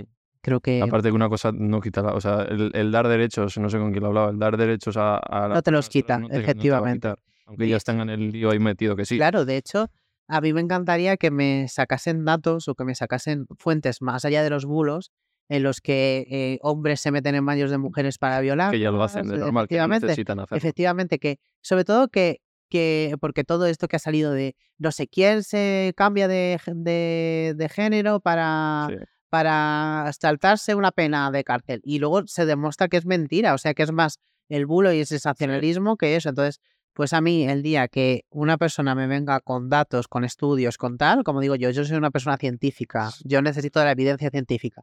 Entonces, a mí el día que me, que me respondan, que me enseñen eso, pues a lo mejor entro más en su discurso. Hasta ahora, lo único que he visto es odio Sí. y vómito de bilis hacia personas que solo piden ser. Es como cuando llaman Manolo a, a las personas, a alguna persona trans, pues si ese es tu mayor insulto que tienes o la mayor ofensa que puedes hacer, revísatelo. Y tú eh, justo has dicho que eres persona de ciencia, ¿no? Sí. Eh, aquí, claro, el meloncito, ¿no? Que lo que ellas argumentan es que la ciencia dice que lo que es hombre y lo que es mujer, y que está muy claro, entonces que hay, las que se denominan mujeres trans no son mujeres.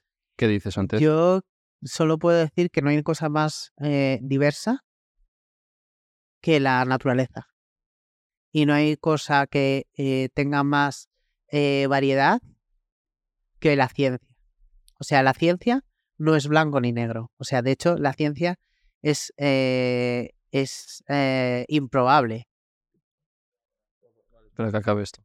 La ciencia es algo que no, es- no es 100%, por lo cual hacer afirmaciones tajantes en la ciencia es imposible. Yo siempre, en- cuando hacíamos el examen MIR, siempre nos decían, las preguntas que sean siempre o nunca son eh, falsas. A ver, ellas te dirán, pues porque si naces con genitales eh, femeninos, pues eso es un hecho.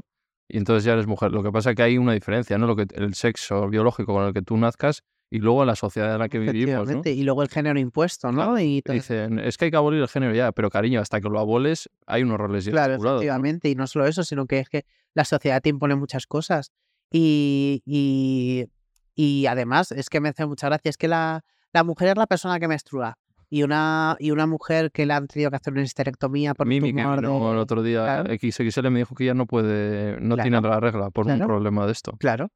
Entonces, claro, eh, por favor, por eso te digo, venidme con argumentos más Claro, contundentes. o las, mu- las, las que tienen ya la menopausia y no tienen la... ¿no? Efectivamente, una persona que ha tenido que dictar el útero por un tumor o lo que sea. Eso. Vamos a cerrar el bloque de Drag Race. Antes de nada, se ha comentado mucho, tú ya lo has aclarado, pero bueno, para la gente que no sepa, va a ir Killer Queen a Drag Race All Stars, se llama así, ¿no? Ya lo dije en una entrevista y a mí me encanta eh, citar a grandes filósofos de nuestro país y hay una gran filósofa, hay una gran filósofa que dijo un día, amor, no voy a ir a Qatar. Y, y con eso, Chanel, y con eso lo digo todo, no, no voy a ir a Qatar. ¿Y pero por qué no? Que es que no sé, me pierdo. Que... Em, pues al final cada uno tenemos nuestro momento vital, entonces mi momento vital ahora mismo no es, no es el meterme a competir de claro. nuevo en, Pero, ¿Y por qué no estás de acuerdo con la gente que hay o tal también? Sí, yo me llevo muy bien con mis compañeras. O sea, de hecho, creo O sea, que es por no quieres hacer competición. no quiero hacer competición y no quiero meterme a, a, la- a todo el dinero que te tienes que dejar detrás. De, o sea, a la inversión económica que tienes Claro. que hacer. O sea, yo ahora mi inversión económica es un día comprarme una casa. Vale. No, no está el ponerme otra vez a invertir en trajes. Vale. Segundo nombre. Segundo bloque de nombres. Te voy a ir tirando nombres. Venga. El primero, que está ahora, se está hablando mucho de esta persona. Creo que tú lo has mencionado en algún tuit. Mario Vaquerizo. Mario Magariz es que me parece caspa. Casposo. O sea, de verdad. O sea, eh, sí. Es que me parece que, que todo mal. O sea, es que cada cosa que hace todo mal. Eh, ha sido... Te envejeces bien, ¿no? Con el Sí. vino, pero... Y él está envejeciendo fatal, o sea, de hecho, de verdad que es que parece ya una momia en pensamiento, o sea, eh, me parece que no solo esos comentarios que hace desde la ignorancia completa en la que ha sido serófobo, ha sido eh, eh, ahora mismo con lo de eh, que dijo, me cago en quien quita la bandera y me cago en... Es, es como, Sí. de verdad, o sea, por favor. Yo no llevo etiquetas ni nada, lleva la camiseta de la Legión. Efectivamente. O sea, es que de verdad, o sea, creo que hay gente muy trasnochada y esa y, y está muy trasnochado. O sea, la gente sepa, ha pasado el orgullo y él ha dicho que, pues, que ahora tampoco lo ve necesario, ¿no? Ni que lo va a celebrar, porque él lo celebra todo el año. Y luego hay imágenes de él de hace 10 años celebrando el orgullo. claro, él celebra el orgullo siempre y cuando lo pueda monetizar. Entonces, claro, pues es algo, Ahora ya no le llaman, ¿no? O- no sé si le llaman o no, pero es verdad que ahora dentro del colectivo tiene cierta animadversión por todas las, lo, por toda su, su, su decantamiento últimamente y para mí, para mí es una persona que se ha vuelto muy casposa, Sí. muy casposa. Ya, Y decía que había más libertad antes. Claro, pero estos vienen de, la- de los que pensábamos que eran como de izquierdas tal, y al final eran niños bien también que... Claro, o sea, ¿me estás diciendo que había más libertad antes o había más libertad para que tú pudieras hacer lo que te, te daba la gana sin pensar en que estás eh, metiéndote con, estás faltando al respeto a personas trans, estás pensan- faltando al respeto a mujeres? O sea, si consideras que había más libertad en los chistes de Arevalo, en los que se hablaba, se reían de, de pegar a mujeres o tal, pues amor, Claro. o sea, no es más libertad. Está bien todo. Vale. Sí, sí, no, acabamos ya. Eh, más nombres. Compañera tuya, Arancha. Pues Arancha es que siempre la he visto como una, como una hija perdida, pero no perdida porque ella esté perdida en la vida, sino porque no somos eh, familia literal, pero es verdad que la vi nacer eh, en el mundo drag y me encanta verla, sobre todo hasta donde he llegado y sobre todo me encanta verla feliz con quien es ella. Mm. Sí, ahora está en ese proceso también. Efectivamente, está, en la está transicionando, bueno, de hecho ya es una Sí. mujer trans y, y me alegro mucho porque creo que, que todos los fantasmas que tenía ahí Mm. eh, muchos eran porque no, porque, se, porque todavía no había descubierto eh, quién era y, y una vez lo ha descubierto ha salido a su máxima exponencial. Eh, la que ha ganado, que no me sé el nombre de la última edición de Drag Race. Pitita. Eso es. Pues a Pitita es de las pocas de drag queens a las que no conozco en persona. Entonces todavía no he tenido la oportunidad de conocerla. Me ha gustado mucho eh, cómo lo ha hecho en el concurso, es indudable que lo ha hecho muy bien. Eh, creo que los, las, las propuestas que ha llevado, por ejemplo, me quedo con la del calamar, que me pareció la croqueta del calamar, me pareció maravillosa. Y, y eso, eh, y me encantaría conocerla, o sea, me encantaría conocerla en persona, sí. Los Javis. Eh, muy buenos eh, creadores de contenido. O sea, me parece que gracias a ellos tenemos series maravillosas y que además son referente como La Veneno, como ahora Vestidas de Azul. Eh, pero aunque al final me acabé llevando bien con ellos, eh, me hicieron llorar mucho en el Sí. Drag Race. Yo creo que a lo mejor no entendían mi drag o tal. Y, y bueno, pues eh, en es- eh, hubo un momento en el que, en el que pues no, no me lo hicieron pasar muy bien. Pero. ¿Quién es tu referente del colectivo ahora mismo a nivel España? ¿Quién- ¿Qué personas? Pues mira, te diría que, que un gran referente, además que se me, se me ha ido construyendo poquito a poco, es eh, Samantha Hudson. Sí. O sea, me parece, ahora mismo está dentro de mi top. Pero, por decirte a alguien más, eh, a ver, es que tengo tantos, pero por ejemplo, Valeria, me- además es que es una persona que te encanta escucharla hablar porque ha tenido tanta Sí. cultura ya y se ha movido tanto por el mundo que para mí es un referente. Carla Antonelli. Y Carla, es que Carla, o sea, como, o sea, yo el otro día que coincidí en un evento con ella le dije, pero Carla, digo, por favor, tienes que ser eh, senadora, o sea, necesito una senadora, necesito a Carla gritar la senadora. O sea, creo que sobre todo es una persona con principios, Sí. que en política eh, cuesta encontrarlo. Sí. O sea, Se ha ido tranquilamente. sí, Efectivamente, se ha ido tranquila y combativamente, que es como te tienes que ir Claro. del sitio. Y, y la verdad que es que siempre la retuiteo porque me parece, me parece de verdad un ejemplo de, de lucha y además un referente. Vale, y la última que ha pasado por aquí, Genesi. Que es la joven promesa. Genesi es la más, o sea, yo es que yo me acuerdo cuando Genesi me escribía a mí, eh, cuando todavía no se había ni formado, que simplemente hacía eh, eh, montajes de drag queens y tal, y, y cuando empezaba a experimentar con el maquillaje y tal, a mí me parece sobre todo que también es una persona muy inteligente y sobre todo también muy canalla. Y, como te he dicho antes, me gusta la gente canalla. Digna heredera de Samantha. Digna heredera de Samantha. O sea, me parece que hacen un tándem maravilloso. Qué bonita familia. Vale, tercer bloque. Pilares importantes de tu vida. Pilares importantes de mi vida. Pues mira, eh, sin duda mi familia. O sea, creo que mi familia ha sido un pilar que a día de hoy estoy donde estoy gracias a ellos. Pero no te diría solo mi madre, sino mi madre, mi padre, mi tía y mi abuela. O sea, que a día de hoy es la única familia que me queda. Eh, es eh, la es bueno luego tengo primas y tal pero para mí son los que siempre están ahí no importa lo que haga o sea siempre están para apoyarme mm. esos son los pilares fundamentales y luego pilares eh, pues mira te diría que que mi pareja porque me ha llegado a porque me ha hecho descubrir una parte de mí que no conocía no que es ese ese Iván más más cariñoso y me, ha enseñado a saber convivir y tal. Y luego, pilares fundamentales, eh, toda la gente que lleva toda la historia reivindicando y luchando por un mundo más justo. Ah. O sea, de hecho, yo siempre como que he tenido bastante fijación en, en estas personas grandes de la historia que han intentado cambiar el mundo mm. y son esa ese fuego que mantiene mi llama que mantiene mi llama vida. Mm. Sí. Vale. ¿Qué es para ti el éxito? El éxito es. Wow, qué, qué pregunta tan complicada, ¿no? O sea, ha sido ahí. Para mí el éxito es eh, conseguir llegar a un momento en el que digas, estuve aquí, o sea, como dice la canción de Beyoncé, I was here, ¿no? Eh, estuve aquí y sobre todo lo que he hecho me ha hecho feliz y ha hecho que la gente que está alrededor mía mm. sea feliz. Eh, ¿Cuándo has llorado por última vez? Viendo la sirenita en cine.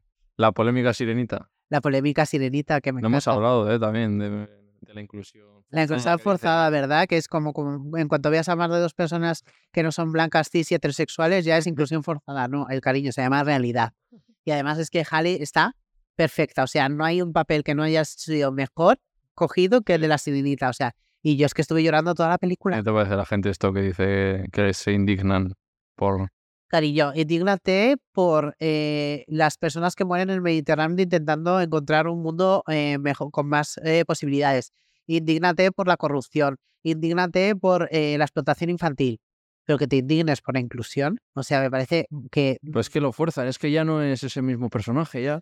Cariño, mira, tómate un té, date una vuelta, vete un ratito a pasear por el campo y te tranquilizas. O sea, de verdad. O sea, basta ya de tonterías, o sea, de verdad. Son señores de 45 años con una película Disney enfadándose porque les ha fastidiado su juventud. O sea, de verdad, de verdad, enfádate pues porque suba eh, las hipotecas, porque tal, o sea, por lo que nos tenemos que enfadar, pero porque hay inclusión, o sea, de verdad, o sea, de verdad. ¿Por qué crees que molesta tanto igual? Porque ven algo que no entiende y al final cuando no entiendes algo, ¿no? Claro, porque mucha gente cuando no lo entiende, en vez de plantearse, lo ve como una, como una amenaza o como un ataque.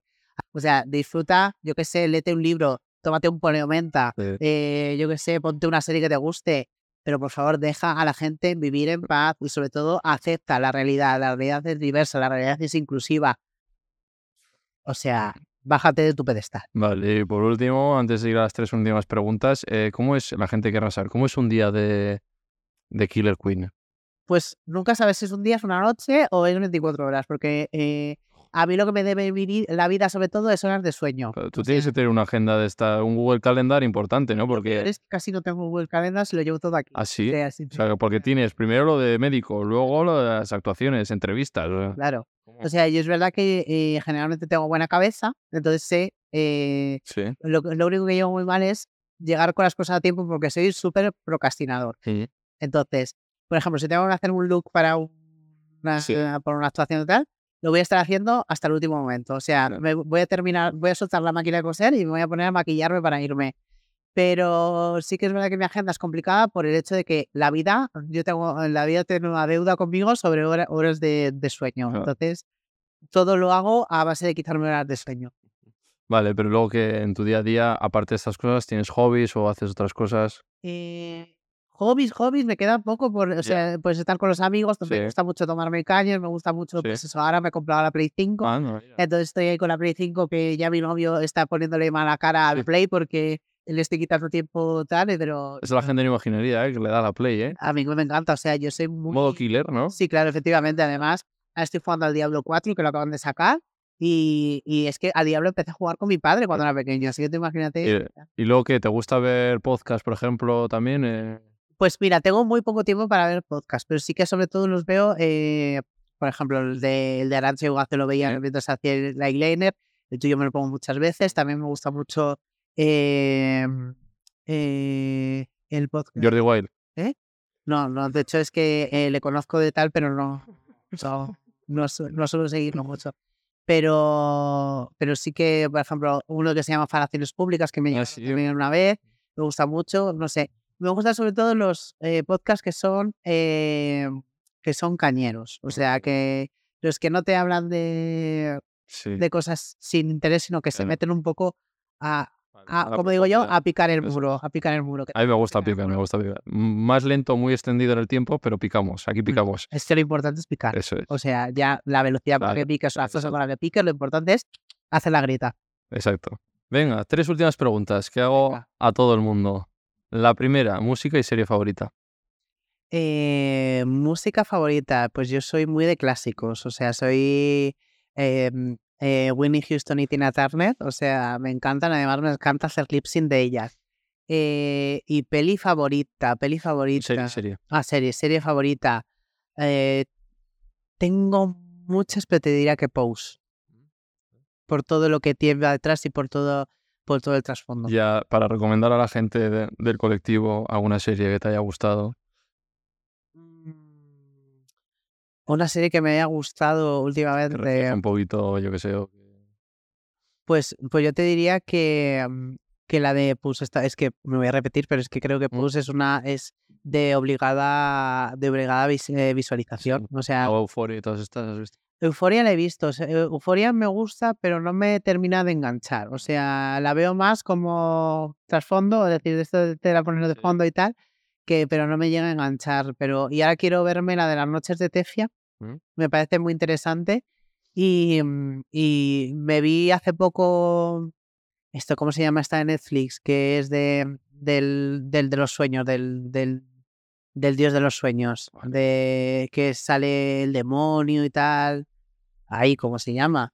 Yo creo que tiene nombre nombre de bueno, no me acuerdo. Pues esa serie me encanta, con la seguramente la gente sepa cuál es. Vale. Y luego, eh, de música, tú en tus shows, ¿qué música sueles poner?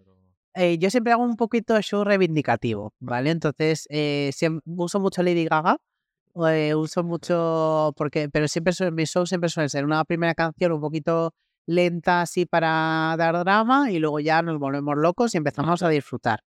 Entonces, eh, yo uso mucho eh, la canción de Alive de Sia, tal como canciones muy desgarradoras. No, no, no, yo hago priva, yo como me pongo a cantar, o sea, canto con autotune, con autotune Ah, canto maravillosamente, pero si no, no. O sea, muchos gatitos han muerto escuchándome cantar en la bañera. Eh, pero, pero hago eso, primero un show un poquito más lento y delgado y luego ya nos volvemos locos, disfrutamos, Sí. fiesta, yo ¿Y me hablar, loca. dar discurso? Yo siempre doy discurso, sí. O sea, es Sí. parte de mi. De hecho, me viralicé porque estaba pidiendo eh, en las últimas municipales, estas no las anteriores, estaba pidiendo que la gente fuera a votar y unos gritaron, pero no politices. Y entonces dije, el drag es política, cariño. Y la, y la sala de. Vamos, casi se derrumba en ese momento. La gente, "Ah, tal, no sé qué. Y Claro, eso la gente no sabe, pero el traje es político. Bueno, todo es política, pero claro, ef- efectivamente, es que todo- todo lo que hacemos en la vida es política. Es es política. que Por eso la gente que dice, no me gusta la política. ah, Cariño, pero no, es que- tengo- no vas al hospital, no, no vas al colegio, Efectivamente, no compras en la Sí, calle, eso es. no, no consumes, no tienes, es- no- ahora un alquiler que te están subiendo todo el rato. o no estableces relaciones con las personas, pues todo es política, Claro. los cuerpos son políticos. Claro. Sí, sí. Vale, eh, no te he preguntado por tu pronóstico de o si te di- Sí, sí, Ah, sí, te he dicho ¿qué- que es muy qué- oscuro. Eso, pero ¿qué vas, qué, qué vas a votar? Que te he preguntado fuera de cámaras. A ver, lo que quería votar ya no lo puedo votar. ¿Vale? Entonces, eh, A una mujer muy, muy poderosa, ¿no? Claro, yo quería votar eh, a un partido que, mm, que ha demostrado eh, luchar eh, por, por la clase, por las clases bajas y por la igualdad, y sobre todo que se ha partido la cara por el colectivo. Como ahora no puedo, pues está probable- dentro de- están dentro, pero eh, se han cargado una figura a, a la que yo tengo mucho cariño y a la que tengo que agradecer mucho. Irene Montero, por si todavía alguien. Efectivamente, por si todavía no lo sabe. Eh, y, entonces, obviamente, vot- votaré a sumar. Eh, porque creo que España sigue necesitando gobiernos de izquierdas y coaliciones de izquierdas que, hagan este país un poco más justo. Eh, pero es verdad que, que voy a votar un poco porque sé que tengo que ir a votar. O sea, que me gustaría que hubiera que nos dejásemos de buenismos y de intentar quedar bien con todo el mundo y que pusiéramos las palabras y que enfrentásemos cara a cara al enemigo. Pero ya sabes que eso no llega a tanta gente, tanto abanico. Claro, el problema es que no es que llegar tanto abanico, es que Ellos teniendo en cuenta, a un votante del PSOE también. claro, de hecho yo creo que eh, lo que más quieren encontrar los, las izquierdas es al votante del centro y el votante del centro está perdido. El votante del centro se fue con Ciudadanos a la derecha. O sea, ya no hay, ya no existe centro, porque lo que nos hicieron pensar un momento que era Ciudadanos, que era centro, al final se han ido o, a- o al PP o a Vox. Entonces, de- de ahí no queda centro, por lo cual, por favor, animemos a, a la izquierda a salir a votar, ¿no? Que al final Vale, eh, segundo, segundo tema, veganismo. Yo como vegano, ¿qué te parece? Pues me parece una opinión súper respetable, es otra lucha y además creo que, mira que me encanta la carne, ¿vale? O sea, de hecho yo soy muy carnívora, pero creo que el futuro está en el veganismo. O sea, mira que, que- que generalmente los carnívoros son muy defensores de- del carnivorismo, ¿no? Y de, y de la carne. Y, y la verdad que, que, que muchas veces me he planteado eh, pasarme a- al veganismo porque Mucha creo- gente de vegana son del colectivo, pero porque entienden otras opresiones y ven ahí otra opresión. efectivamente. Entonces hay que entender todas las luchas. Y no, solo, y no solo eso, sino que creo que si queremos un futuro sostenible, la sostenibilidad entra dentro de... respeto si luego estamos mandando en el matadero todo el rato a Efectivamente. animales. O sea, una Efectivamente. sociedad así. Efectivamente. Mm. Y ya no solo el, maltratero de los animales, sino todo, to- toda la deforestación, el, no sé, yo creo que, que creo que deberíamos mirarlo con otros ojos. O sea, yo, por ejemplo, cuando pasó todo esto de, del, eh, del Ministerio de Consumo con la carne y tal, que todo el mundo puso el, eh, puso el, el grito en el aire, ¿no? De, de esta gente, quitar, pues mira, Vale, pues ocho chuletones me voy a comer. Pues que eso me parece de ser un ignorante. Sí. O sea, yo como persona que me gusta comer carne, entiendo que no, que yo estoy ejerciendo una opresión contra, eh, contra el animal y no solo eso, sino que estoy contribuyendo a un futuro insostenible. Claro. O sea, creo que tenemos que saber que hacemos las cosas mal intentando remediarlas. Y yo eh, estoy buscando el momento de decir, es el momento en el que ya voy a abandonar. Hoy es el momento, Killer, hoy es el momento. Hoy quizás no es el momento, pero, pero quiero encontrarlo. Sí. Quiero encontrarlo porque creo que es, creo que es necesario, porque también es otra cosa de, de construirse. Claro, eso es. ¿Y eh, tú has visto algún docu de esto, de sobre los animales, lo que les pasa? He visto, he visto partes de documentales y tal, y, y es verdad que al final, si eso no te remueve, o sea, yo, o, o sea, a mí es que me remueve todo. Yo soy la Sí. persona que se pone a ver una, un documental y se pone a llorar. O sea, yo de pequeño lo pasaba fatal cuando el león cazaba a las gacelas así, Sí. en los documentales. Pues sí, es verdad que al final también muchas veces no lo ves porque no quieres ver la Sí, realidad. eso es. O sea, que es como, si no lo veo, no pasa. ¿no? ¿Y tú Es- tienes animales o has tenido? Yo he tenido animales, pero pequeños. O sea, he tenido tortugas, Ah. una ranita que me encontré en la piscina de O sea, mi gatos y abuela. perros. Gato y perro no, o sea, No. mamíferos no he tenido. Ya. Eh, primero porque eh, tengo una vida muy de caótica como para poder eh, cuidarlos. Eh, pero también creo que al final es como cuando tienes un, un hijo. O sea, que efectivamente hay que ser responsable, sobre todo porque tienes una vida en tus manos. Por lo cual, si yo no puedo, eh, ahora mismo, al igual que no puedo tener un hijo, no puedo tener un perro porque no tengo tiempo para, para poder darles. Me encantaría, porque me encantan los perros, me encantaría. Vale, pues yo te voy a echar una mano para que des ese empujoncito que te Venga. falta. Te voy a regalar mi libro, La Era del Veganismo, Pues oye, con el prólogo de Clara Lago, que también es vegana, actriz, y ahí tienes toda la información, seguro que te sirve. ¿Te gusta leer a ti? Sí. Claro, médico que... que te- Así que, así que me lo voy a leer. O sea, y si, y si consigo, Sí. que probablemente co- consiga, te lo diré. Sí, O sea, va a ser, va a ser- Cualquier duda, estoy disponible. va a ser duro, ¿eh? Va a ser duro Sí. porque yo soy muy cambiora, pero eh, sé que este paso lo tengo que dar. ¿Y has probado otras cositas como Eura o todo esto? La verdura me gusta, si es Sí. que a mí me gusta, o sea, a mí me gusta mucho la verdura, Sí. me gusta, de hecho yo como mucha verdura. Es verdad que, por ejemplo, el ambiente que tengo en casa no ayuda, porque a mi chico no le gusta nada la verdura, no le gusta tal, entonces eh, siempre tiene que haber Bueno, do- baldas diferentes. Por eso. Entonces, pero es verdad que yo sí que me, a mí me gusta mucho comer vegetales. Legumbre eh, también. sí, voy mucho a, yo he estado en sitios veganos y me Mm. gusta, o sea, no soy de los típicos de, no, no voy a un sitio vegano porque tal. No, y de hecho me gusta comer comida vegana, el- la, eh, la eura me gusta Mm. mucho. Y, y eso, por eso te digo Sí. que es, es un camino, es de construirse de Además, tú que estás en el ámbito de la sanidad, tú no vas a decir por lo menos de, "Te- es que me va a faltar proteína. O sea, a día de hoy, o sea, es verdad que... Todavía hay médicos, me escribe gente o chavales que me dicen, joder, es que he ido, o sea, son críos, crías que han ido con su madre al médico y que le dicen, quiero ser vegana. Y, y le dice el médico, no, porque tienes que comer carne para la proteína y para el hierro, para el calcio, leche. Y digo, todavía, ¿eh? En 2023, ¿eh? A ver, todavía hay médicos a día de hoy que no saben lo que es una persona trans.